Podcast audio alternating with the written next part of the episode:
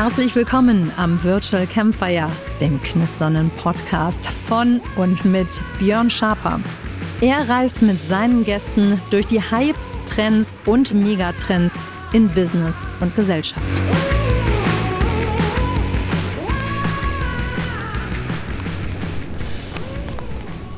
Hallo und herzlich willkommen zum Virtual Campfire Podcast. Mein Name ist Lars Weber und wir sprechen heute über das Metaverse und speziell, äh, wieso Unternehmen den Schritt ins Metaverse wagen sollten. Ja, danke dir für das Intro. Lars Weber ist zu Gast und ich habe es vorhin schon gesagt, du hast ja eigentlich den coolsten Job den es im Moment gibt. Du bist Metaverse Strategist und was du da genau machst und äh, warum du das machst und was wir da, äh, was es da alles zu entdecken gibt, das äh, sprechen wir, das besprechen wir heute und ich bin erstmal riesig froh, dass du da bist. Ähm, Premiere ist es für dich nicht. Ich glaube, du das ist Nummer zwei, oder? Podcast Nummer zwei. Der erste war mit Daniel, oder?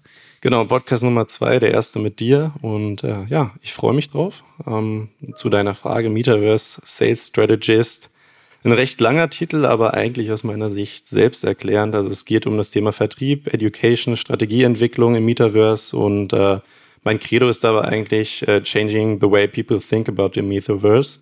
Ähm, ja, insofern äh, bin ich eben viel auf Konferenzen, Events äh, unterwegs im Web3-Bereich, im Metaverse-Bereich, wie zuletzt der DMX-Co und Digital X, um mich da weiterzubilden, denn das ganze Feld ist eben enorm dynamisch und entwickelt sich super schnell weiter.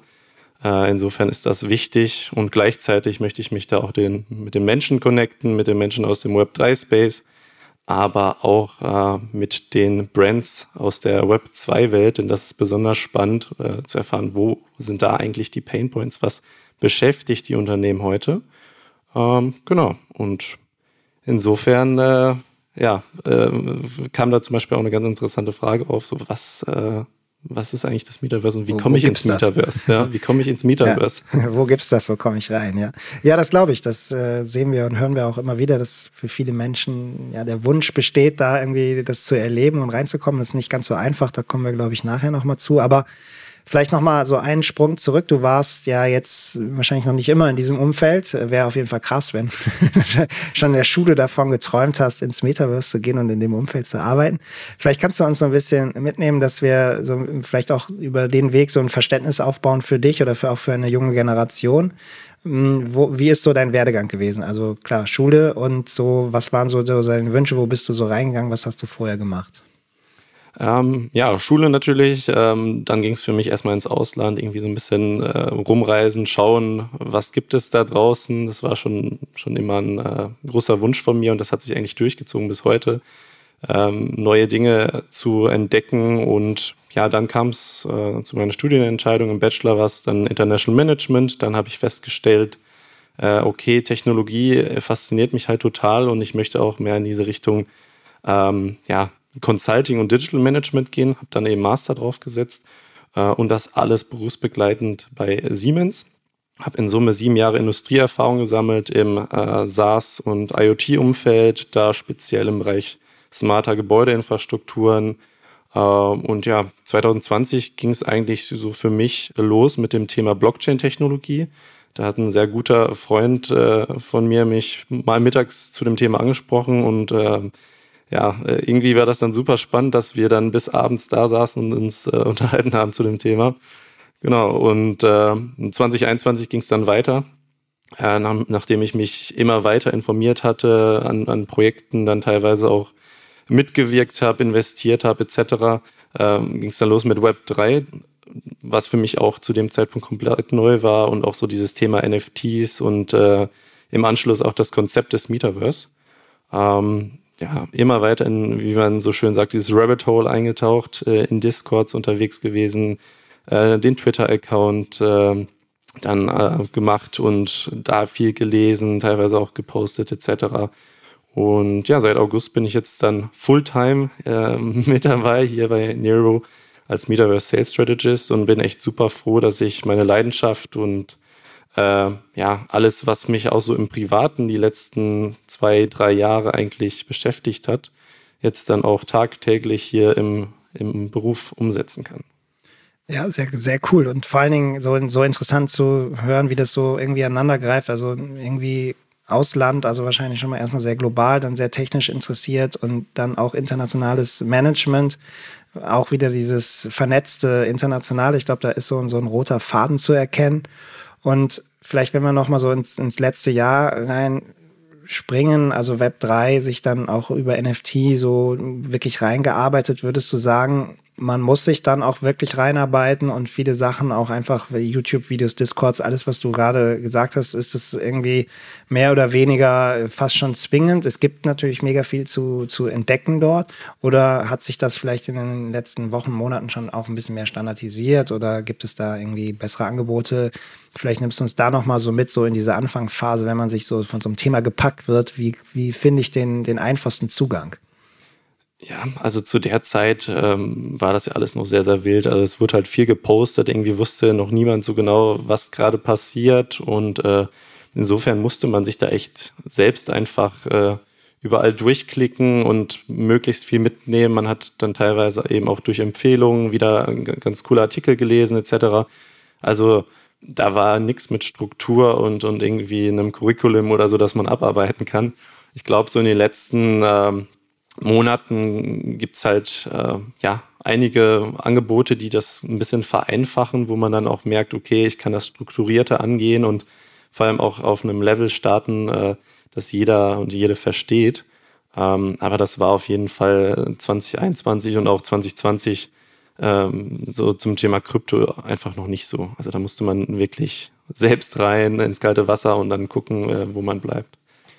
Und dann von Siemens zu Nero, ich würde es jetzt mal sagen, wir haben auch drüber gesprochen, in der Phase ist jetzt nicht so alltäglich. Wir hatten dann über LinkedIn irgendwie mal Kontakt und haben dann direkt gemerkt, okay, die Interessen matchen, aber eigentlich, sage ich mal, ist vielleicht der Weg eher umgekehrt, von einem, von einem Startup oder einem jungen Unternehmen dann in ein großes Corporate zu gehen. Du, du hast den Weg anders gemacht. Vielleicht, was sind so Vor- und Nachteile gerade von so einem großen Corporate, wenn in so einem dynamischen Umfeld? Ja, also es war ähm, natürlich super, dass ich im Rahmen des dualen Studiums bei Siemens dann auch die ganzen Erfahrungen sammeln durfte. Ähm, viele von meinen Freunden haben es genau andersrum gemacht, wie du sagst. Ne? Also erstmal in einem kleineren Unternehmen starten und dann vielleicht in ein größeres gehen. Ähm, für mich war einfach der Reiz extrem groß, halt jetzt auch mal diesen Schritt zu machen, die Perspektive zu wechseln, weil ich hatte sehr viel ähm, auch mit Startups zu tun, war auch in einem Team, das eben äh, mit einem Startup zusammengearbeitet hat, das äh, Siemens gekauft hat. Und insofern ähm, war da schon immer irgendwie so dieser Wunsch und, und Reiz da, das mal auszuprobieren. Ähm, ja, das andere Thema ist einfach die Flexibilität von einem kleinen Unternehmen, die schnellen Entscheidungswege und auch äh, besonders wichtig für mich so dieses Thema Remote Work. Ähm, das haben am Ende dann neben natürlich den super spannenden Themen die es äh, in, den, in großen Konzernen einfach noch nicht so präsent gibt, äh, dann dafür gesorgt, dass ja, die Entscheidung äh, viel ja, zu Nero zu gehen. Zum Glück. Und äh, ja, ja natürlich auch der Kontakt äh, mit dir. Also ich, ich habe es ja auf LinkedIn eigentlich zufällig gesehen, was ihr da so macht und fand es halt extrem spannend, weil das für mich einzigartig war, gerade so im, äh, in, in Deutschland auch zu dem Zeitpunkt und äh, deine Vision äh, fürs Unternehmen und, und eben das, was du mir zeit, gezeigt hast zu dem Zeitpunkt, das war einfach unglaublich spannend. Ja. Die Einladung zum Mittagessen geht dann auf mich, beziehungsweise. Vielen Dank. genau. Nein, wir sind sehr froh, äh, dass du da bist. Und ich glaube, wir merken das auch, dass natürlich dieser Unternehmensblick, wir arbeiten sehr viel mit Corporates, also es ist eigentlich ein spannender Perspektivwechsel und du bringst ja sehr oft so, ja, was rein, wo man sagt, okay, aber wenn wir das so machen, ein größere Unternehmen, die gucken genau dahin oder die suchen das oder die wünschen sich das auch. Und das ist ähm, super hilfreich. Und wir hatten jetzt, als wir am, Anfang der Woche unterwegs waren, noch mal, das fand ich auch ganz cool. Wir haben gesagt, okay, du bist jetzt zwei Monate zum Onboarding quasi hier vor Ort gewesen. Danach geht's ab, nächste Woche geht's für dich wirklich dann ins Mobile und Remote Work aber wie krass die zwei Monate dann rumgegangen sind und, und wie viel Wahnsinn. man da entwickelt hat. Und ich glaube, das macht wahrscheinlich dann äh, oder hoffentlich dann auch den Reiz von, von kleineren, agileren Unternehmen aus. Wenn natürlich große Strukturen, da muss viel besprochen werden. Das muss nicht immer nachteilig sein, dafür gibt es viele andere Vorteile, ähm, die, die es da gibt. Aber ich glaube, das ist etwas, was, was kleine Unternehmen, wie du es gerade bestätigt hast, in die Waagschale werfen. Wenn wir nochmal aufs Thema Remote Work eingehen, weil ich weiß auch viele Zuhörerinnen und Zuhörer komme aus Unternehmen und dieses Thema beschäftigt immer viele. Du bist jetzt ja eine junge Generation, du bist jetzt so an ja in, in, in Unternehmen äh, an so einer Schwelle. Wie wichtig ist dieses Thema für dich? Aber du kennst wahrscheinlich auch viele so in deinem Umfeld, ähm, weil jetzt natürlich nach Corona immer so irgendwie, oder nach Corona ist es ja noch nicht, aber jetzt so in dieser Durchatmungsphase, nenne ich es mal, oft auch so, okay, alle wieder zurück und äh, das gibt's alles nicht mehr, obwohl es ja irgendwie super erfolgreich war. Und ich bin manchmal so ein bisschen erstaunt, wie Unternehmen mit sowas umgehen und sagen, nee, das, das funktioniert nur hier. Vielleicht kannst du aus deiner Perspektive so mal wirklich eine Insight geben. Warum ist das für dich so ein wichtiges Thema und, und wie ist so deine Beobachtung im, im Umfeld bei dir? Ja, es ist total spannend. Also gefühlt sagt äh, jeder aus meinem Umfeld, also Homeoffice ist äh, super, beziehungsweise diese Flexibilität, die es die letzten äh, zwei, drei Jahre gab, ähm, so, und dann gibt es halt Unternehmen, die sagen, okay, wir machen halt dieses hybride Modell und das finde ich in Summe auch erstmal nicht schlecht, äh, einfach um diesen Kontakt zu wahren und äh, die soziale Komponente nicht zu vernachlässigen. Aber aus meiner Sicht so diese gezwungenen zwei Tage pro Woche im Büro, äh, nur damit man quasi diese Quote erfüllt, finde ich nicht gut. Ähm, wir hatten äh, bei Siemens zwischenzeitlich einen Ansatz, dass wir gesagt haben, okay, wir treffen uns wirklich Workshop bezogen, dann auch mal für drei Tage oder so an einem Ort zentral, auch gerade wenn man ein Team ist, das vielleicht in Deutschland verteilt sitzt oder sogar ähm, europaweit. Ähm, und äh, was ich so gehört habe von Unternehmen, das, da ist eigentlich die ganze Palette abgedeckt. Also manche sagen ja wirklich ganz hart, ihr müsst jetzt kommen, also es ist wirklich äh, vorgeschrieben und andere sagen, okay, wir wünschen uns das. Ähm, die Frage ist halt immer, wieso sollte ich ins Büro kommen? Das Büro muss dann eben attraktiv sein und es gibt eben verschiedene Büros, die einen sind attraktiver, die anderen nicht, vielleicht auch vom Standort und je nachdem, wo ich wohne, wenn ich dann eine Stunde Anfahrtzeit in Kauf nehmen muss etc., das ist äh, einfach aus meiner Sicht dann nicht mehr zumutbar, wenn man die Arbeit genauso gut zu Hause erledigen kann. Ja, sehe ich, sehe ich genauso und ähm, ja, ich glaube, da wird sich vieles ähm, ja einfach tun in den nächsten Wochen, Monaten, Jahren, weil genau diese Generation, die du beschreibst, die, und ich kann, nehme das auch wahr in meinem Umfeld, wo irgendwie jeder sagt, nee, ich, ich bleibe jetzt im Homeoffice, ich weiß, dass das funktioniert, ich kann das, ich kann darin arbeiten. Trotzdem gibt es aber vielleicht im Unternehmen dann, genau den Ansatz finde ich auch richtig, Workshop bezogen oder projektbezogen und sagt, jetzt ist eine Präsenz erforderlich und ja, dann sind wir auch da. Ähm, und bei vielen nehme ich immer noch dieses Homeoffice, äh, ja, ist so ein bisschen entspannter und äh, ja, ich kann da vielleicht auch mal irgendwie früher nach Hause oder früher aufhören und später anfangen. So ist es ja nicht, weil deswegen sagen wir ja auch klar, Remote Work oder mobiles Arbeiten ist es eigentlich egal, wo man ist, wie man arbeitet. Und so habe ich es auch jetzt in den zwei Monaten ähm, immer wieder wahrgenommen, egal, wenn man auch unterwegs ist, man kann ja trotzdem, wenn es jetzt gerade wichtig ist oder passt oder wichtig, ne, dann antworte ich halt oder schreibe oder mache irgendwas fertig. Und ich glaube, wenn man so eine Ebene hat, dann ähm, ist das genau das richtige Modell für alle. Ja, vielleicht noch eben eine Ergänzung dazu. Ich glaube, dieses Thema Erreichbarkeit zum Beispiel oder auch ähm, ja der Wille, dass ich dann vielleicht auch mal abends irgendwie äh, mich nochmal dran setze, der ist natürlich deutlich größer, wenn ich den Mitarbeitenden einfach die Möglichkeit gebe, diese Flexibilität dann auch zu nutzen. Es gibt halt Menschen, die sind auch abends deutlich produktiver als morgens. Und ähm, wenn die ins Büro kommen äh, um 8, 9 Uhr, dann sind die ersten drei Stunden eh nicht zu gebrauchen. Also insofern ja. ist es eigentlich äh, auch aus der Perspektive ein Gewinn für beide Seiten. Ja, ich sitze gegenüber von so jemandem. ähm, ja, also auch nochmal spannender Aspekt. Vielleicht ähm, gehen wir den Schwenk rüber zu deinem ähm, jetzigen Job, deinem Aufgabengebiet, äh, Metaverse Sales Strategist alles rund ums Thema Metaverse. Vielleicht kannst du, weil wir auch darüber diskutiert haben und ich auch immer wieder auch mit verschiedenen Menschen aus, aus anderen Unternehmen darüber äh, diskutiere, dass sich Jobprofile auch ändern werden und wie man vielleicht früher nicht dran gedacht hat, einen Online-Marketing-Manager oder einen Social-Media-Manager einzustellen. Ähm, ist es heute, reden wir über das Thema, okay, Metaverse-Manager, Metaverse-Strategist. Ähm, was wie definierst du diese Aufgabe? Ähm, was glaubst du, was muss man hier machen? Und vielleicht gibst du noch einen Ausblick, warum glaubst du auch, dass Unternehmen, sage ich mal, dieses Jobprofil mittelfristig schaffen sollten? Ja, ähm, das Jobprofil ist für mich jetzt erstmal eine Zusammensetzung aus verschiedenen Bereichen, die schon länger existierten. Also es ist einmal das Thema ähm, Vertrieb natürlich, Strategieentwicklung, Beratung. Äh, sicherlich ist da auch das Thema Education drin. Und Metaverse ist eben jetzt thematisch äh, das, was die nächsten Jahre relevant sein wird. Also jedes Unternehmen wird in den nächsten fünf bis zehn Jahren da Berührungspunkte haben, irgendwie selbst virtuelle Welten aufbauen etc. Und ähm, insofern möchte ich da eben einfach mitwirken.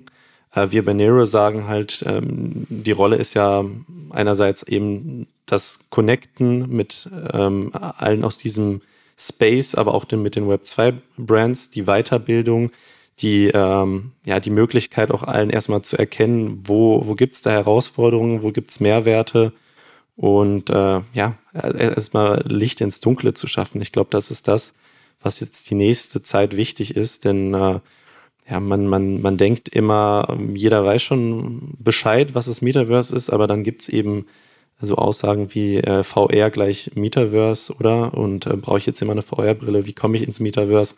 Also deswegen, da ist ganz, ganz viel Aufklärung notwendig.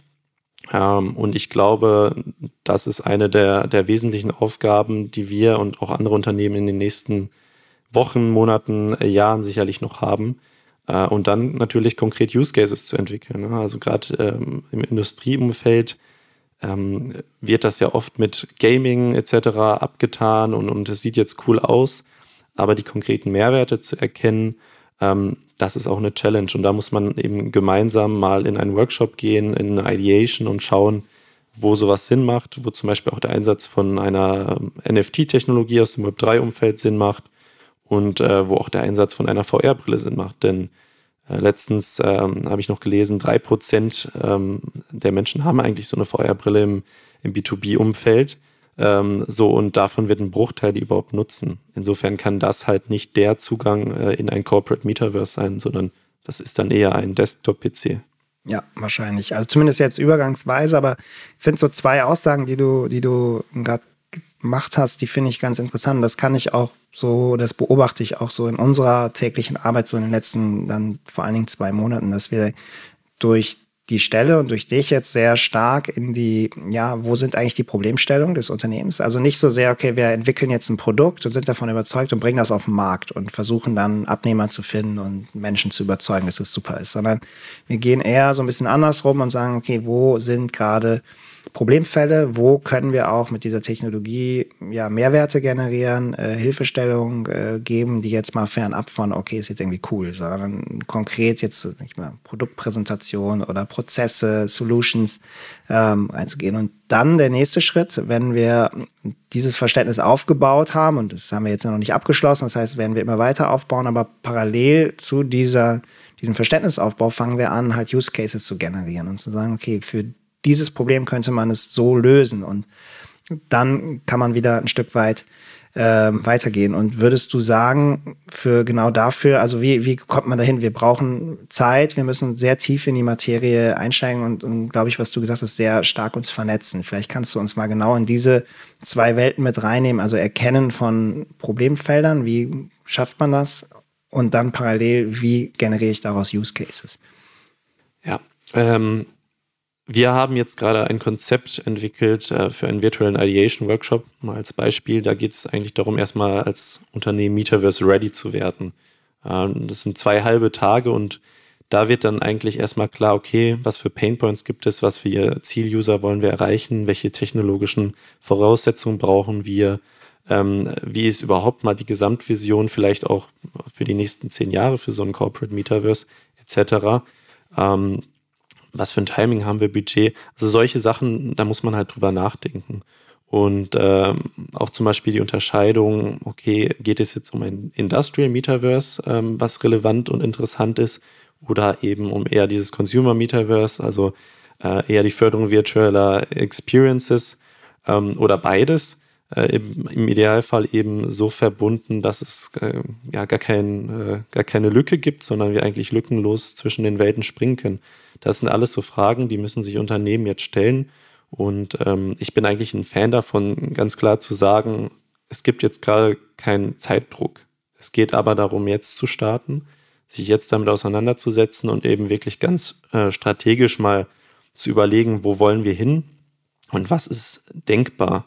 Denn ähm, jetzt einfach will zum Beispiel NFT-Kollektionen äh, zu erstellen oder virtuelle Welten, die dann eben überhaupt nicht interaktiv sind und keine Attraktivität für User haben, wo man dann hunderttausende Euro ausgibt und dann entsprechend äh, die User nach einem Event nicht mehr da sind. Das kann halt nicht das Ziel sein. Also da muss man wirklich Hirnschmalz reinstecken und ähm, sowas kann man eben in so einem virtuellen Ideation Workshop machen. Ja. Ja, ich glaube, die, es liegt natürlich auch in dieser, in der Veränderung des Kundenneeds, war gerade so 2020 bis ja Anfang 22 sehr stark getrieben durch Corona und okay, wir können uns nicht treffen, also haben diese virtuellen Welten sehr stark als Eventplattform zum Beispiel agiert oder als äh, ja, Workshop-Area oder Kollaboration. Ähm, und da sind wir jetzt so ein, ja, eigentlich so in die nächste Stufe begeben. Vielleicht kommt das zurück, aber ähm, Unternehmen merken, okay, wir brauchen mehr, jetzt nur ein Event oder nur irgendwie ja, ein Content Hub, das, das reicht nicht, sondern wir, wir haben vielleicht mehr Möglichkeiten. Aber du hast, oder wir reden über drei Begriffe eigentlich, das Metaverse und dann haben wir äh, Industrial Metaverse und Consumer Metaverse. Vielleicht um auch die ZuhörerInnen da nochmal abzuholen, fangen wir mal oben an. Metaverse so aus deiner Sicht, du beschäftigst dich da viel mit dir, wenn ich jetzt so ganz stumm fragen würde, was ist das eigentlich oder wo gibt's das? Wo komme ich da rein? Ähm, wie wäre so deine Antwort? Also wenn wir erstmal so über das Metaverse generell sprechen, was ist das Metaverse eigentlich für, für dich oder auch in diesem, ja, vor allen Dingen im B2B-Umfeld, wie würdest du es ähm, möglichst einfach äh, beschreiben? Ja, möglichst einfach ist äh, immer so eine Sache und ich glaube, da gibt es auch keine eine Antwort. Also eine, eine mögliche Definition könnte eben sein, eine Weiterentwicklung des Internets, ähm, auch eine massive Verbesserung sicherlich der menschlichen Interaktion im virtuellen Raum, ähm, aber auch der Zusammenschluss zahlreicher virtueller Welten, die eben ja auch das, ähm, die Schnittstellen ermöglichen, dass ich zwischen diesen Welten springen kann und im Idealfall zum Beispiel auch meine digitale Identität äh, bewahre und ja, eigentlich in meinem interoperablen ja, Internet, ähm, das eben fokussiert, äh, 3D gestaltet ist, hin und her springen kann. Das sind alles so ja, mögliche Definitionen. Ich glaube, so dieses ähm, Metaverse, was per Konzept ähm, ja, aus der Literatur äh, zu, in der Literatur zu finden ist, das gibt es halt noch nicht. Ne? Also dieses voll funktionsfähige, dezentral auch äh, interoperable Metaverse gibt es noch nicht. Es gibt eben einzelne Virtual Experiences und äh, es wird auch in Zukunft enorm wichtig werden, dass mehrere Unternehmen daran arbeiten, diese Metaverse Experiences zusammenzubringen, Standards zu schaffen. Und es wird aus meiner Sicht eben nicht ein einziges Unternehmen dieses Rennen machen. Ja, und wir sind oder arbeiten ja mit daran. Ähm, Dank ja. dir auch sind wir jetzt äh, Member des äh, Metaverse Standard Forums und ja, arbeiten genau an diesen, diesen Schnittstellen, um das nochmal so ein bisschen einzuordnen. Also danke für die Ausführung. Ich würde versuchen, nochmal einfacher zu machen. äh, es ist eigentlich dieses, also Metaverse kann man bezeichnen als Netzwerk einzelner Experiences. So, glaube ich, können wir uns schon, schon ganz gut committen. Ähm, zwischen diesen Experience kann der, ja, der Besucher, der Nutzer, der User kann dort hin und her springen, ohne Medienbruch. Das kann man ungefähr so ein bisschen wie im Internet jetzt. Also ich kann jetzt von, keine Ahnung, von der Zeit.de zu Spiegel.de springen, ohne dass ich jetzt irgendwie meinen Laptop weglegen muss und den anderen Laptop nehmen muss oder den Mac zumachen muss und mir ein Microsoft-Device holen muss oder was auch immer, jedes andere, ähm, sondern ich kann das innerhalb des World Wide Webs machen. Und genau diese Standards, genau dass das funktioniert, dann reden wir irgendwann von Metaverse und ich glaube trotzdem kann man als, als einen kleinen gemeinsamen Nenner nehmen. Es ist eine virtuelle Experience, eine virtuelle Welt, VR, AR, XR, also Mixed Reality oder halt auch Desktop getrieben. Ich glaube, das ist sehr stark. Das ist also der Zugang dazu, der muss gewährleistet sein. Und dann haben wir, glaube ich, schon mal ähm, diesen Begriff des Metaverse und genau das gibt es aktuell so noch nicht, aber es gibt die virtuellen Experiences und die virtuellen Games und, und gerade junge Zielgruppen sind da sehr aktiv und deswegen ist es, glaube ich, sehr wichtig, da auch für die Kunden und Talente von morgen da jetzt schon aktiv zu sein. Und dann darüber hinaus unterscheidest du vor allen Dingen sehr stark. Ähm, das finde ich auch sehr spannend und ist immer wieder auch sehr inspirierend. Ähm, Industrial Metaverse, Consumer Metaverse, weil da wird es ja jetzt nochmal so eine Abzweigung. Und nimm uns da mal mit, wo, wo oder wie grenzt du diese beiden Sachen voneinander ab?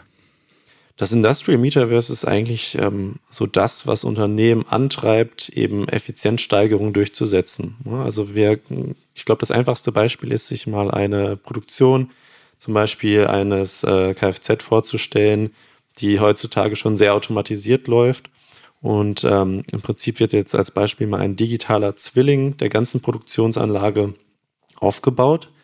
Das heißt, ich kann mir das wirklich im virtuellen Raum anschauen. Und das Spannende ist jetzt eigentlich, dass die Daten, die diese Maschinen in der realen Welt eben erzeugen, äh, die werden dann in die Cloud geschickt, das heißt ins Internet am Ende des Tages und verknüpft mit diesem Digital Twin, also mit, der, mit dem digitalen Abbild der Produktion. Was kann ich jetzt machen? Ich kann im Prinzip Simulationen durchführen ähm, und schauen, was passiert, wenn ein bestimmter Parameter angepasst wird. Wie wirkt sich das auf die Gesamtproduktion aus? Ein Vorteil äh, ist ganz klar, ich muss die Produktion ähm, nicht anhalten, um bestimmte Dinge auszutesten, um irgendwas auszutauschen etc. Und insofern ist eben ja, Effizienzsteigerung und Kostenvermeidung durch Stillstände ein enorm wichtiger Use Case. Ähm, was auch spannend ist, wenn man an neue ähm, MitarbeiterInnen denkt, ähm, die warten sollen etc. oder die einfach eine Schulung für eine Maschine bekommen sollen. All das ist ja auch möglich, weil ähm, die Produktion eben eins zu eins virtuell abgebildet ist und halt die in Echtzeit auch die Daten darüber transferiert werden. Insofern kann ich halt ganz genau sehen und lernen anhand einer virtuellen Maschine, auch wenn ich zum Beispiel jetzt als Techniker im Ausland sitze und äh, gar nicht wirklich in der Produktionsanlage ist. Was auch bedeutet, dass zum Beispiel Kunden deutlich schnellere Reaktionszeiten bekommen und jetzt nicht lange warten müssen, bis ein Wartungstechniker vor Ort kommt. So, das ist halt äh, dieses industriell getriebene. Da würde ich ganz kurz ja. einhaken, weil ich glaube, also würde ich äh, oder habe ich von dir gelernt, aber macht für mich total Sinn und ich würde da nur auch nochmal einwerfen, da sind wir eigentlich schon relativ weit. Also äh, Digital Twin und in der Gebäudetechnik, auch in der Industrie, das hast du uns ja auch immer wieder gespiegelt. Es ist jetzt nicht so, dass wir da so, okay, da arbeiten wir auch noch irgendwie mit so Blöckchen, Männchen und, und irgendwie gucken, sondern da sind wir gerade in Deutschland mittelstandsgetrieben, technologiegetrieben schon extrem weit. Vielleicht kannst du uns da noch mal so, so ein bisschen mitnehmen jetzt aus deiner ja, Erfahrung auch bei, bei Siemens. Ja, Siemens ist ja mit Nvidia daran, so ein Industrial Metaverse aufzubauen. Das ist basierend auf der Omniverse-Technologie von Nvidia.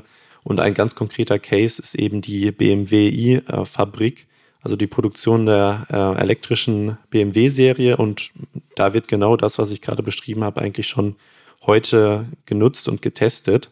Äh, insofern ist auch dieser Case eben für mittelständische Unternehmen, die ihre äh, Maschinen zum Beispiel bauen, auch total spannend, denn die können die virtuellen Modelle dann auch ähm, kundenseitig viel einfacher vermarkten und äh, zum Beispiel dem, dem Kunden dann die Möglichkeit geben, eben eine Simulation mit der neuen Maschine durchzuführen, ohne dass äh, man das Risiko eingeht, dass da irgendwas nicht kompatibel ist, etc.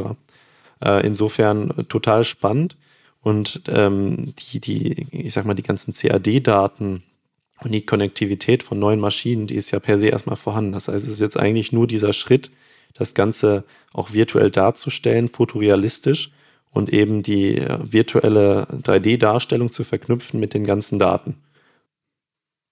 Also ich glaube, also es ist nur noch, es ist, äh, glaube ich, schon, schon natürlich ein komplexer Bereich, aber genau, Daten sind da. Wo, es ist wahrscheinlich, ich würde es fast übersetzen, die Visualisierung von Daten, was man vorher hatte und das wirklich in, in da auch in Erlebnisse, aber jetzt gar nicht so sehr getrieben von, okay, es ist eine Experience, boah, ich finde es cool, ich kaufe es, sondern diese, diese Experience hilft halt, Sachen zu verstehen, Zusammenhänge zu verstehen, Absolut. Anwendungen zu verstehen, vielleicht äh, genau Trainingsprozesse, die äh, dort gelernt werden kann, die übrigens ja auch in vielen Elementen bei dem, was ich letztens gepostet habe, den neuen Werbespot von Meta in Deutschland, wo es sehr stark auch in, in diese Bereiche geht, gar nicht so, so ganz krass in das Datenthema, aber dieses Education-Thema ist da äh, ganz groß. Und das ist so der Sprung dann zum Consumer-Metaverse. Wo würdest du da jetzt die Unterscheidung ähm, verstärkt reinsetzen? Für mich ist das die Förderung virtueller Experiences. Das heißt, es geht eigentlich um die Anreicherung auch zum Beispiel von, vom realen Leben, von dem, was ich auf einer Messe erleben kann, mit virtuellen äh, Experiences. Jetzt ein konkretes Beispiel. Ich habe irgendwie eine Produktpräsentation ähm, mit einem Erstkontakt auf einer realen Messe und jetzt kann ich über eine AR-Anwendung äh, ein 3D-Modell äh, des Produktes mir anschauen und die ganzen Details nochmal anschauen. Oder zum Beispiel dann im nächsten Schritt in einem virtuellen Raum mit einem Sales-Mitarbeitenden Kontakt aufnehmen und mir das Ganze nochmal zeigen lassen. Also wirklich immersiv und mit der Möglichkeit, äh, um eine Maschine herumzulaufen oder eine ganze Produktionslinie neu aufzubauen, Aber es geht eben eher um dieses, um die Themen Sales, Marketing, Kommunikation und weniger um das Thema Effizienz. Also es geht auch wirklich darum, dann in, in 3D-Umfeld einfach Erfahrung erlebbarer zu machen und äh, den Kunden zum Beispiel auch die Möglichkeit geben, selbst, selbst kleine Minigames etc. durchzuführen, um äh, ja, die Brand besser kennenzulernen, um, um neue Produkte besser kennenzulernen oder auch im äh, Recruiting-Bereich etc. kann man das einsetzen, indem dann äh, eben in Form von Avataren zum Beispiel man Kontakt mit MitarbeiterInnen aus dem Unternehmen aufnehmen kann und das Team, die Produkte etc., die Vision oder, oder was man vielleicht auch so neben der Arbeit macht, all das kann man ja besprechen und ganz cool zeigen. Ja, ich glaube, es ist genau dieser Layer, das, also, das ist einfach so diese Erlebnis, dieses Erfahren, dieses Immersive und wahrscheinlich die Kunst liegt nachher vielleicht sogar drin, diese Industrial mit Consumer so ein Stück weit zu verschmelzen, weil die Daten sind da, die Anwendungen sind da. Und wenn ich das aber vielleicht ein bisschen mehr reduziere, jetzt gar nicht zu krass technisch auf Produkte, sondern mehr auf Lösungen, auf, auf Stories runterbreche ähm, und dann dort wiederum mit meinen Zielgruppen interagiere. Und ich glaube, das sind so ganz neue Spielformen, weil gerade auch im, im Industriebereich oder im B2B-Bereich, im Corporate-Umfeld, natürlich ganz oft große Maschinen, komplexe Zusammenhänge. Wir hören das auch immer wieder. Es ist teilweise so komplex, dass auch äh, ja die VertriebsmitarbeiterInnen das halt gar nicht mehr äh, so richtig greifbar machen können, gar nicht mehr erklären können. Und ich kann gar nicht so viel Broschüren oder Kataloge drucken und, und selbst da wird es halt irgendwie nicht mehr, äh, kommt es halt auch irgendwie nicht mehr rüber. Ähm, und das, sage ich mal, virtuell zu unterstützen und dort eine Experience zu bieten und auch einen Gaming-Ansatz und, und da auch trotzdem auch Interaktion über Avatare, ich glaube, das ist so eine ganz neue Spielform und das bietet so wirklich unfassbare viele Möglichkeiten, die ich so in alle Bereiche mit rüberziehen kann. Recruiting, aber ich kann es ja auch, wie du es gerade gesagt hast, auch mit auf die Messe nehmen und da als Anwendung äh, zeigen. Ähm, was sind so aus deiner Sicht so Use Cases? Also ähm, Recruiting hast du schon. Ich nehme mal so virtueller Showroom. Wer würde mir so einkommen? Ist das für dich so, wo du sagst, okay, das ist wahrscheinlich so Produkte so sehr, so, so ein Case, wo man wahrscheinlich sich das sehr gut vorstellen kann? Virtuelle Showrooms finde ich ähm, insofern toll, weil wir eben Gesamtlösungen ganz gut präsentieren können. Also dieses Thema, dass ich einzelne Produkte verkaufe, das ist einfach heute nicht mehr State of the Art. Im Prinzip werden verschiedene Produkte kombiniert, es entstehen Synergien etc. Und jetzt, um nochmal auf das Beispiel einer Produktionslinie ähm, zurückzukommen, ist es ja total spannend, dass ich Kunden individuell sowas eigentlich aufbauen kann, ohne eine ganze Produktionshalle jetzt zu füllen. Es wäre logistisch und kostentechnisch gar nicht abbildbar. Und äh, insofern finde ich da eine virtuelle Produktpräsentation und dann auch zum Beispiel um Strömungsflüsse oder ähm, mal darzustellen, wie, wie ein Produkt in der Fertigung halt vom, vom Rohbaustein und dann am Ende aussieht.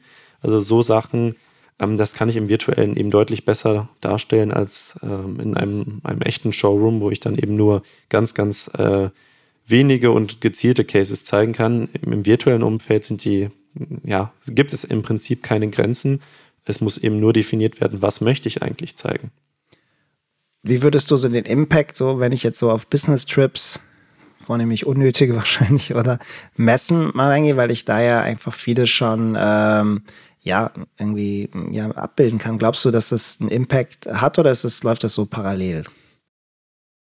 Ich glaube, das Thema Messen kann eben angereichert werden durch so Experiences. Ja, also in, insofern ähm, macht es zum Beispiel Sinn, eine AR-Anwendung da zu verknüpfen.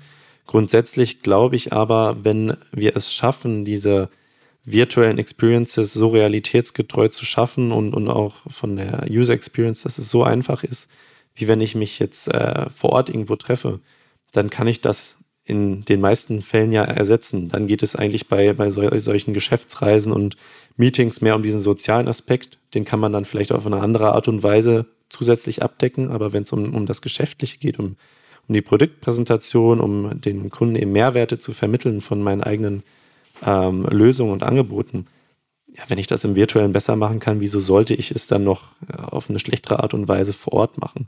Also insofern wird das, glaube ich, in Zukunft eigentlich so der Kanal sein, über den auch Vertrieb gemacht wird. Und ähm, ja, also ich glaube, die, ähm, die Anreicherung eben auch durch, durch zusätzliche Details, wenn ich in eine Maschine reinspringen kann und solche Sachen, ähm, das, das kann ich im Realen eben überhaupt nicht umsetzen.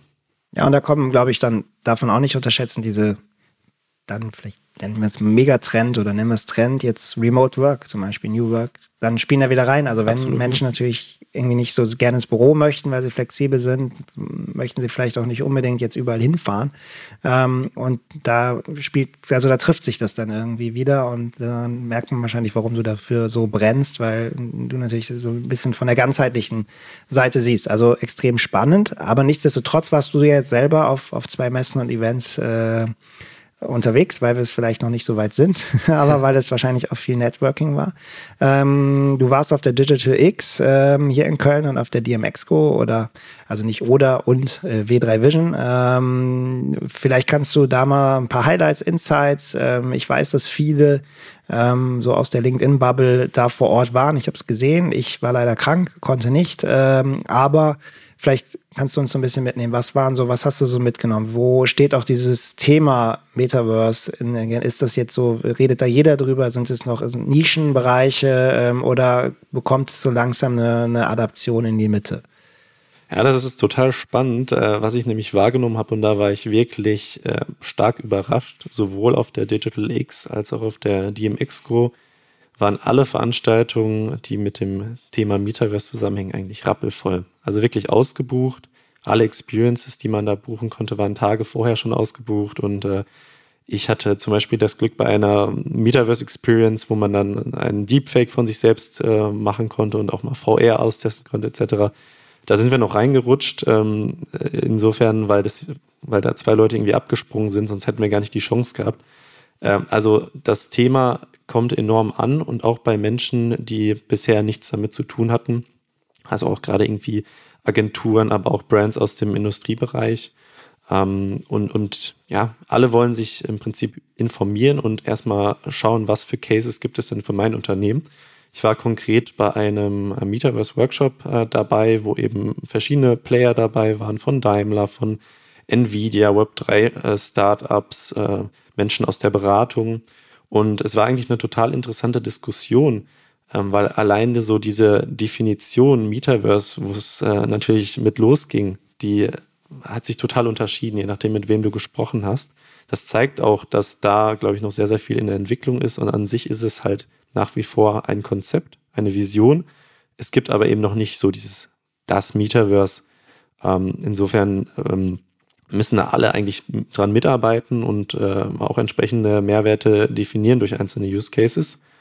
Ähm, das war zum Beispiel auch eins meiner Highlights, einfach mal mit Brands zu sprechen, gerade so aus dem Mittelstand, für die dieses Thema bisher überhaupt keine Rolle gespielt hat. Und da auch mal zu erkennen, okay, wenn wir jetzt vom Thema äh, Industrial Metaverse sprechen, ist das Thema Connectivity eigentlich der Maschinen halt äh, ein Schritt davor und es sind halt noch viele Maschinen auch gar nicht konnektiert. Insofern in dem, in dieser Digitalisierung, in dem, auf dem Weg dorthin, da müssen auch einige Unternehmen noch zwei Schritte vorher gehen, bevor wir über das äh, Thema sprechen können.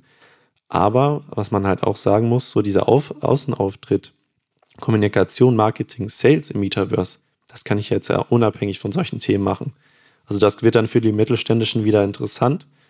Und ähm, genau, vielleicht nochmal mit Blick auf die DMX-Co. Ähm, was ich dort besonders spannend fand, äh, war einfach auch zu erkennen, okay, Web 3 und auch das Metaverse ist jetzt ein Thema, das irgendwie erwachsener geworden ist. Also es wird nicht mehr nur über äh, NFT-Bildchen gesprochen, die halt für mehrere hunderttausend Euro verkauft wurden oder Investitionsmöglichkeiten und, und ähm, alles irgendwie so ähm, mehr oder weniger wilder just for fun, sondern es wurde ganz klar gesagt, okay, welche Use Cases haben wir denn jetzt in dem äh, Umfeld und, und was macht da Sinn? Und es wurde auch gesagt, es macht nicht immer Sinn, ein NFT einzusetzen oder auf Blockchain-Technologie zu setzen, sondern im Prinzip muss wirklich erstmal eruiert werden, können wir das gleiche eigentlich mit bestehender Technologie, die natürlich äh, deutlich weiterentwickelt ist, auch abdecken. Was nützt es mir, wenn ich jetzt einfach äh, dann NFT äh, reinhau, den die meisten halt gar nicht nutzen können, weil sie nicht mal eine Wallet haben.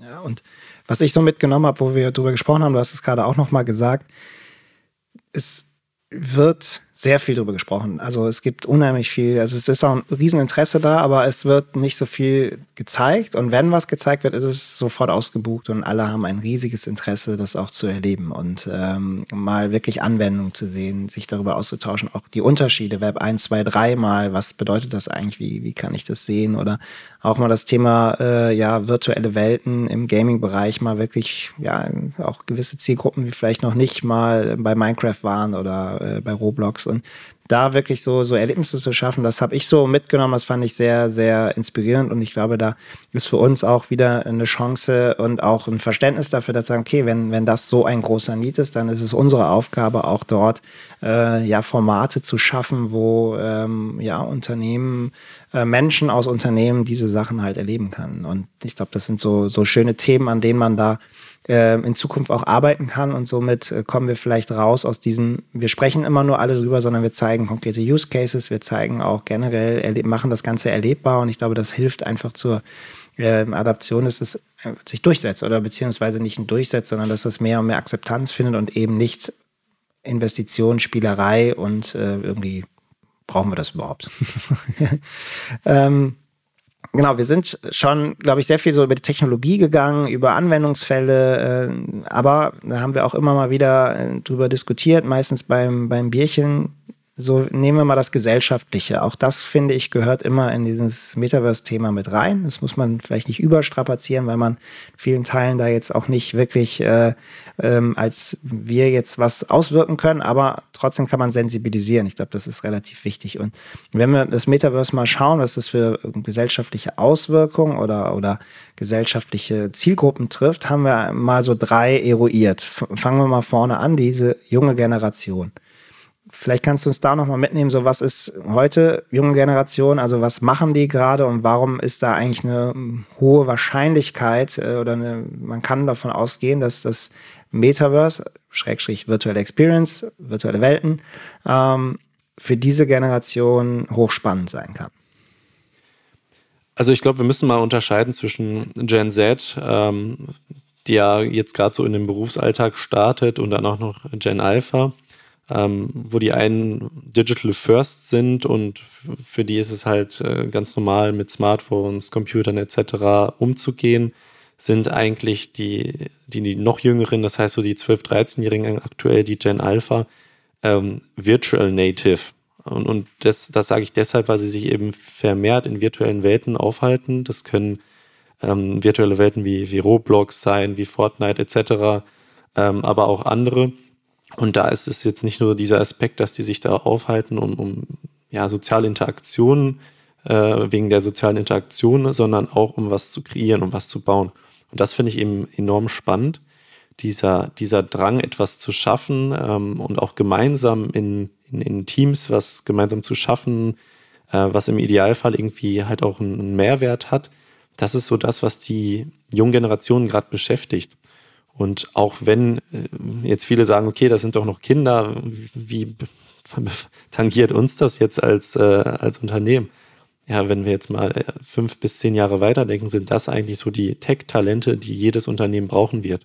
Also ich meine, im Tech- und IT-Bereich haben wir jetzt schon extrem Personalmangel und äh, das wird sich noch weiter zuspitzen, weil immer mehr Digitalisierung, Virtualisierung Einzug halten wird. Und insofern macht es doch Sinn, diese Talente von morgen eigentlich jetzt schon zu adressieren und zu verstehen, ähm, was die eigentlich, äh, was die eigentlich triggert, was, was die interessant finden. Ja. Und dann eben diesen Connect zu schaffen von deren bekannten Welten, das kann Roblox sein, äh, zu vielleicht einer Unternehmenswebsite, die ähnlich spielerisch aufgebaut ist, wo ich auch was kreieren kann, wo ich irgendeine Experience habe, wo ich mich austauschen kann. Ähm, das wäre doch eigentlich eine coole Sache. Und das versuchen wir jetzt eigentlich auch äh, Unternehmen immer deutlich zu machen und aufzuzeigen, okay, diesen Connect, den kann man ja hinkriegen.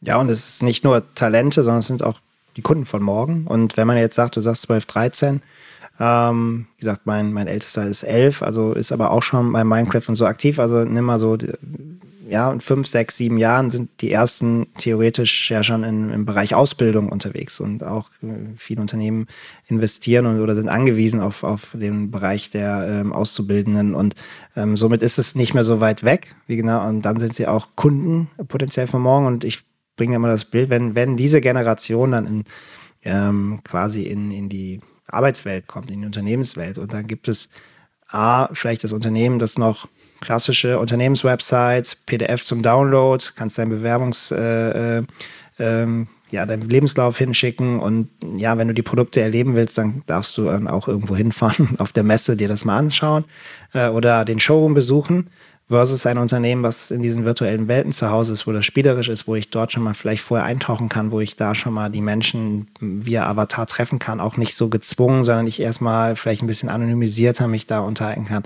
Ähm, und ich kann mich darüber, über solche Kanäle bewerben oder ich kann dort die, die Firma erleben, die Produkte erleben. Dann ist, glaube ich, schon relativ klar, okay, wo, wo, wo tendiert, wo geht das Pegel halt hin? Ähm, und das finde ich halt an dieser, an dieser Generation halt mega spannend. Ähm, dann haben wir das ganze Thema, was ja heute auch immer stärker äh, einfach und auch glücklicherweise immer stärker kommt, ist Diversity und Inclusion. Ähm, wie setzen wir das so in den Metaverse-Kontext rein? Weil da gibt es auch ganz interessante Ansätze oder Theorien. Aber vielleicht kannst du uns da nochmal mitnehmen. Ist es auch eine Chance in den Bereichen oder ist es eher, weil es ist Tech, äh, sehr vieles ist noch nicht ganz, äh, also es ist alles ein bisschen komplizierter, wenn da noch Blockchain reinkommt und so weiter. Also per se spricht es gerade aktuell, es ist teilweise auch Investment noch, also ja, in Zukunft hoffentlich nicht mehr, aber es war so in der Anfangszeit natürlich sehr männerdominiert. Das sieht man auch in allen Statistiken. 70, 80 Prozent der, der Menschen, die da jetzt gerade aktuell sind, sind eher männlich. Ähm, heißt Metaverse keine, also ist dafür einfach eher schlecht oder gibt es auch Moment oder, oder gibt es Entwicklungen, wo man sagen kann, es hat sogar Chancen?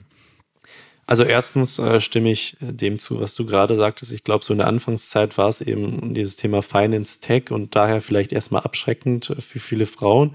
Was ich jetzt auf den letzten Events und Konferenzen festgestellt habe, dass sich das Verhältnis immer weiter angleicht. Und insofern finde ich das ganz, ganz toll, dass immer mehr Frauen auch in diesen Space kommen die Chance, ähm, die ich generell mit dem Metaverse sehe, ist so dieses Thema ein Stück weit Anonymisierung durch Avatare. Also Avatare können, können äh, so dargestellt werden, dass ich eigentlich erstmal per se nicht erkennen kann, äh, was für ein Geschlecht dahinter steckt, was da für ein Mensch hintersteckt, sondern es geht am Ende ja nur darum, ähm, was, was kann diese Person, ja? was, was für Skills hat sie vielleicht, für Erfahrungen, für Wissen, und ähm, interessant ist es ja eigentlich, wenn man sowas dann verknüpft mit bestehenden Technologien, zum Beispiel der NFT-Technologie und sagt, okay, äh, ein Avatar, der hat eben ein gewisses ähm, Level an Skills, das eben automatisch bescheinigt wird, wenn ich an, an Webinaren teilgenommen habe, wenn ich ähm, irgendwelche Prüfungen bestanden habe, Zertifikate habe etc.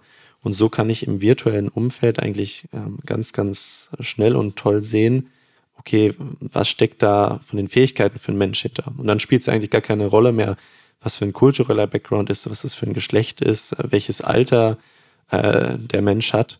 Denn am Ende geht es ja darum, dass wir dann eben gemeinsam irgendwas erarbeiten und schaffen und, und, und Mehrwerte schaffen. Und insofern sehe ich da, was Inklusion auch angeht, ähm, natürlich einen großen Mehrwert, der äh, durch die Metaverse bzw. durch die Technologien des Metaverse möglich wird. Ja, und da gibt es noch einen anderen Aspekt, Diana, jeder hatte mich darauf gebracht, finde ich auch extrem spannend, wenn der Login dann vielleicht perspektivisch über Wallet-Adressen funktioniert, die ja erstmal anonymisiert sind, ist es auch schon mal was anderes, als wenn ich eine E-Mail-Adresse eingeben muss mit Name, Vorname. Und somit habe ich wirklich die Möglichkeit, das zu im ersten Schritt mal auf die Skills und Fähigkeiten ähm, zu fokussieren.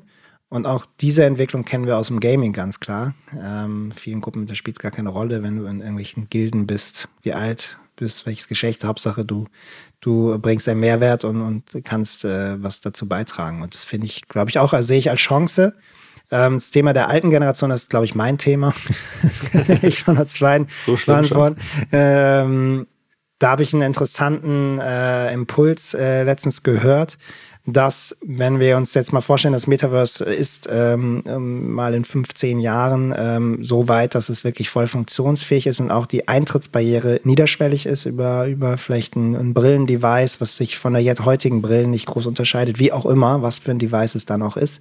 Ähm, und wir wirklich eine Massenadaption hinbekommen, dann hat natürlich ein, ja, Menschen in älteren Generationen, ich sage jetzt mal 70 plus, ähm, haben natürlich dann auf einmal Möglichkeiten an dem Leben virtuellen Leben, aber an einem nicht, ja, sie können an virtuellen Konzerten teilnehmen, an virtuellen äh, Sportveranstaltungen. Sie können vielleicht über die Avatarisierung irgendwo rumlaufen, ihre Enkelkinder ähm, treffen, ähm, an, an, die, in ihren virtuellen Welten besuchen das sind natürlich, wenn man das mal weiter äh, sich damit auseinandersetzt, natürlich unfassbare Möglichkeiten. Das sind fast ein Game Changer, wenn ich das vergleiche. Wenn ich jetzt das Bild dagegen setzen würde, Altersheim, irgendwie Vereinsamung, ähm, ich sitze da allein in meinem Zimmer und glotz auf irgendeine Mattscheibe.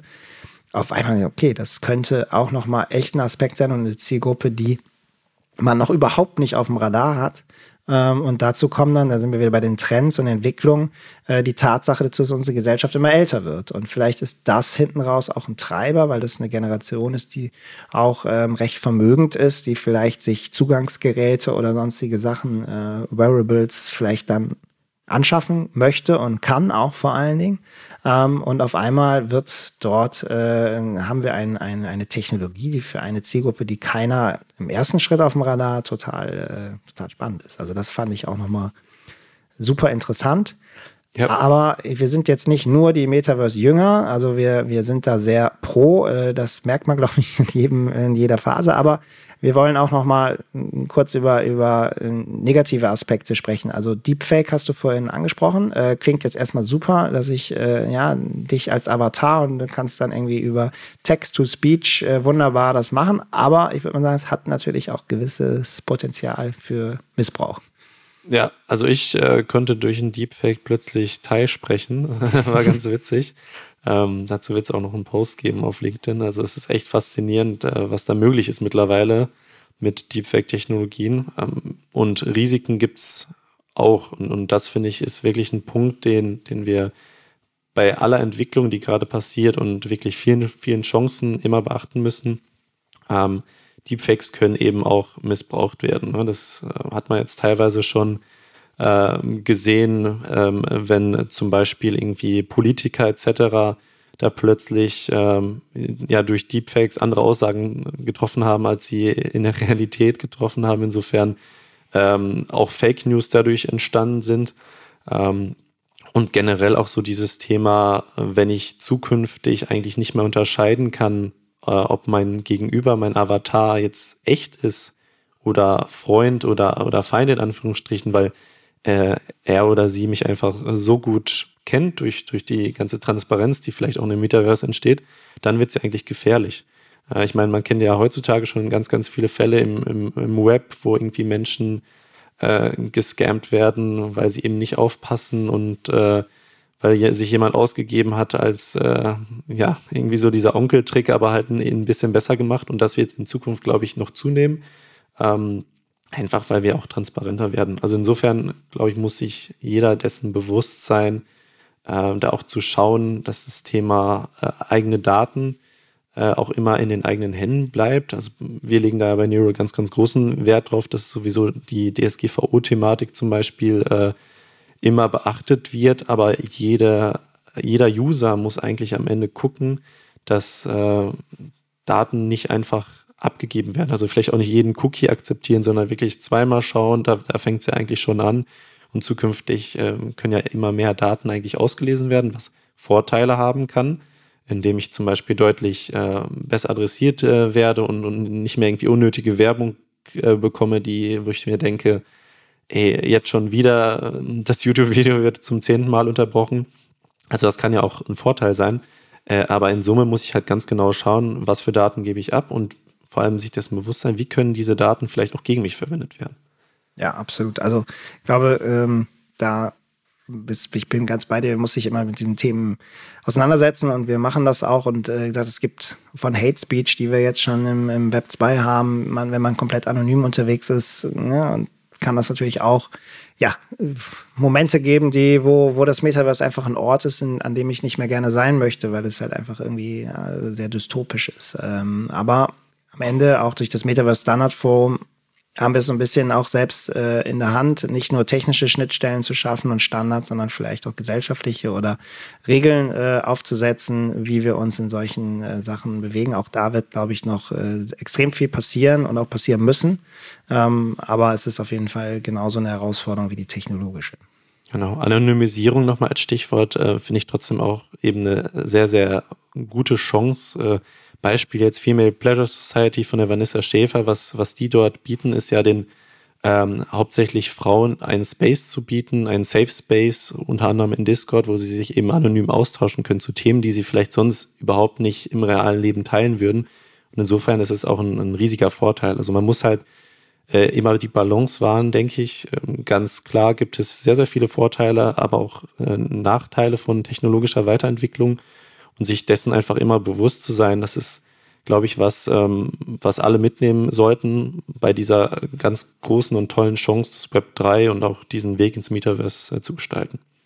Ja, und auch dort habe ich auch einen eben super Case. Letztens noch äh, war ich beim äh, Workshop, der da vorgestellt worden ist, auch das ganze Thema Mental Health ist da einfach spannend, wenn du gerade auch in, in ja, in Beratung, Therapien geht man davon aus, dass man sich eher öffnet, wenn man vielleicht nicht jemand direkt gegenüber sitzt und der direkt so einfach auch alles Mimik sehen kann oder auch die Anonymisierung kann dort an den Stellen auch total helfen. Also da gibt es auch positive äh, Anwendungsfälle, bin ich ganz bei dir und ich glaube, dass es so da die Balance zu halten wird. Die Challenge und ja, wir haben heute, glaube ich, schon sehr viel über das Thema gesprochen und wieder gemerkt, es ist trotzdem immer noch sehr abstrakt in vielen Teilen. Und ähm, wir wollen dieses Thema weiter vermitteln. In, du hast es angesprochen, virtuelle Workshop-Formate. Ähm, gesprochen, dass wir versuchen, hier Formate äh, jetzt zu kreieren, wo Unternehmen und Menschen generell das Metaverse äh, entdecken können und auch äh, erfahren können. Ähm, und wir haben uns auch überlegt, äh, gemeinsam, dass wir dieses Format hier nicht in der Länge, sondern ein bisschen kürzeren Form alle zwei Wochen ähm, wirklich nochmal uns zusammensetzen und du bist jetzt gerade viel unterwegs, setzt, äh, ja, sammelst viel Erfahrung, recherchierst viel, äh, bist auf vielen Konferenzen, dass wir versuchen auch hier unseren Zuhörerinnen und Zuhörern einfach ein, ja, immer wieder Update zu geben und dass wir es ähm, wirklich zu schauen, okay, was entwickelt sich da gerade, was passiert da, was sind so neue Trends, was sind vielleicht neue Use Cases, welches Unternehmen ist jetzt ins Metaverse gegangen, äh, was ist gut, was ist schlecht, was gibt es äh, technologisch auch im VR-Bereich für, für neue Entwicklungen, für neue Hardware. Ähm, das ist ein Format, womit wir ähm, ja auch alle zwei Wochen an den Start gehen wollen, um ja hier auch dafür zu sorgen, dass dieses Thema nicht mehr so abstrakt wird, sondern greifbarer wird. Ja, Komplexität reduzieren ist, denke ich, auch so ein Stichwort. Äh, ich glaube, für die meisten Unternehmen ist der ganze Themenbereich einfach total abschreckend, weil es so eine Masse von Infos ist und sich alles so schnell weiterentwickelt, dass man den Themen gar nicht mehr folgen kann. Und äh, ich glaube, mit diesem neuen Format wollen wir einfach schauen, dass wir Dinge auch äh, mal auf den Punkt bringen und äh, wirklich, ja, äh, regelmäßig dann Updates bringen, was passiert gerade, was für interessante Entwicklungen gibt es und welche sind halt auch wirklich relevant im B2B-Kontext. Denn ganz, ganz viel ist vielleicht auch für B2B-Umfälle ähm, ja, gar nicht relevant. Sehr gut. Ich freue mich drauf. Ähm, also gut zwei Wochen werden wir, werden wir starten. Du bist jetzt äh, ab nächste Woche äh, remote unterwegs. Äh, Freue ich mich auch drauf, um da wieder zu gucken, okay, wie funktioniert das für uns und äh, wie geht es weiter. Ähm, ich habe äh, Bock drauf, da die Themen voranzutreiben. Ähm, und wie gesagt, vielen Dank für die Insights und auch so, dass du uns mitgenommen hast, nochmal so in deine Gedanken und auch in die, den, gerade das Thema Industrial Metaverse, äh, immer wieder spannend, dir da zuzuhören und dein, äh, deine Überlegungen damit zu bekommen. Und wie gesagt, vielen Dank, dass du da warst. Vielen Gute Dank, Heimreise. ja, eher die Reise ins Metaverse, würde ich sagen. genau. genau. Lars, dann äh, bis bald. Bis bald, danke.